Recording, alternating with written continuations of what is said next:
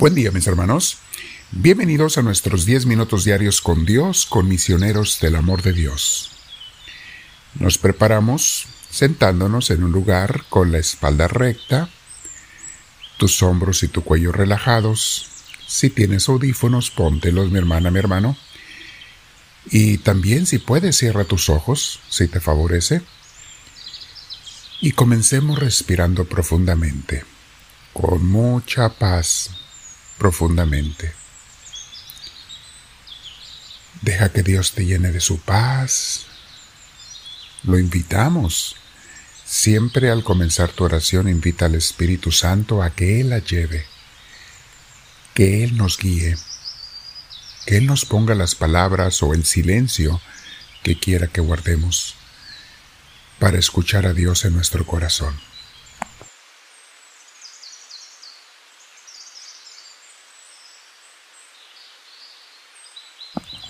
Con esa tranquilidad en la presencia de Dios,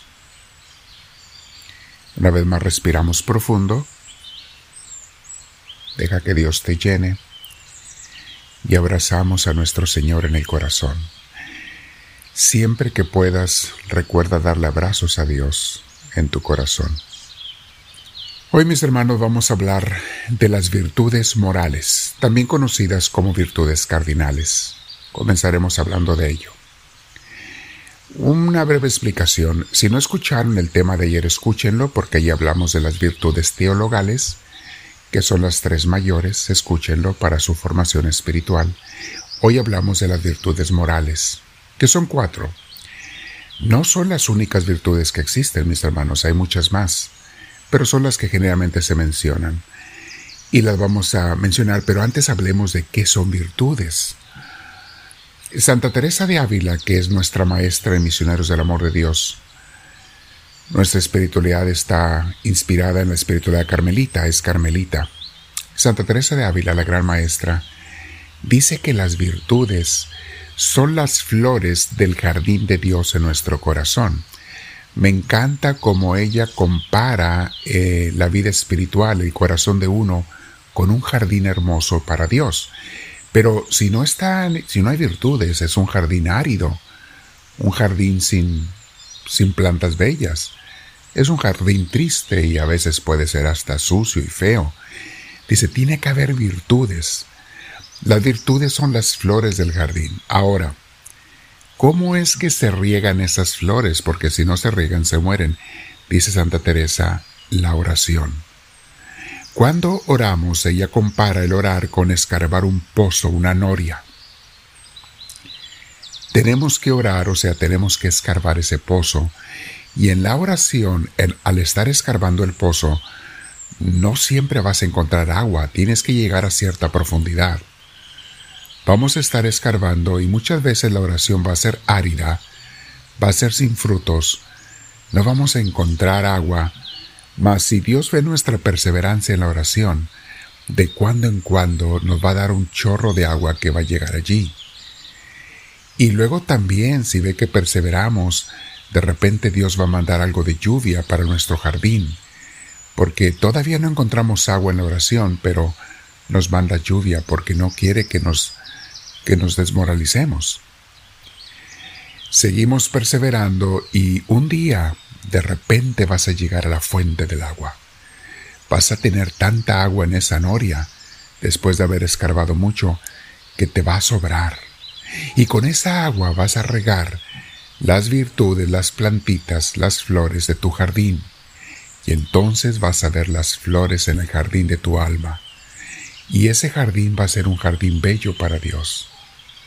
Esas son las virtudes, dice Santa Teresa. Vamos a hablar hoy, mis hermanos, como les decía, de las virtudes morales, que son cuatro. La primera es la prudencia. ¿Qué es la prudencia, mis hermanos? Son actitudes que el buen cristiano tiene, ¿verdad? Las virtudes. Prudencia es actuar con serenidad, con madurez. Valga la redundancia, con prudencia, sin impulsividad, tomando las decisiones correctas cada día de acuerdo a la iluminación que Dios nos da. Prudencia es no tomar decisiones impulsados por las pasiones. Es hacer lo que uno debe y no hacer lo que no se debe hacer. Esa es la virtud de la prudencia. Una persona prudente es una persona con, virtuosa en ese departamento, en esa área. Entonces hemos de pedir a Dios la virtud de la prudencia y practicarla. Hay otra virtud que es la virtud de la justicia. ¿Qué es la justicia? Bueno, estrictamente hablando, la justicia es dar a cada quien lo que se le merece, es respetar sus derechos, es darle a cada quien sus premios y sus castigos según se merezca. Pero la justicia cristiana, y esto lo digo yo, debe ir impregnada del amor cristiano, el cual muchas veces en vez de aplicar la justicia en el caso de los castigos, más bien perdona y da otra oportunidad según sea el caso. Esta virtud de la justicia, mis hermanos, incluye el respeto a los derechos de los demás. Otra virtud es la fortaleza. Fortaleza espiritual, claro está. Es la fuerza que Dios da nos da para superar las dificultades de la vida, para hacer el bien aun cuando es difícil, las cosas buenas aun cuando se nos haga difícil, es la fuerza que Dios nos da para vencer las tentaciones y para levantarnos una y otra vez con la ayuda de Dios cuando la vida nos ha tumbado. Esa es una persona de fortaleza espiritual. Repito, todo esto son las flores del jardín que vas a cultivar abonándolas y regándolas con la oración diaria, o sea, con tu relación con Dios. Una oración que sea seria, que sea real. Entonces vamos hasta ahorita con la prudencia, la justicia y la fortaleza.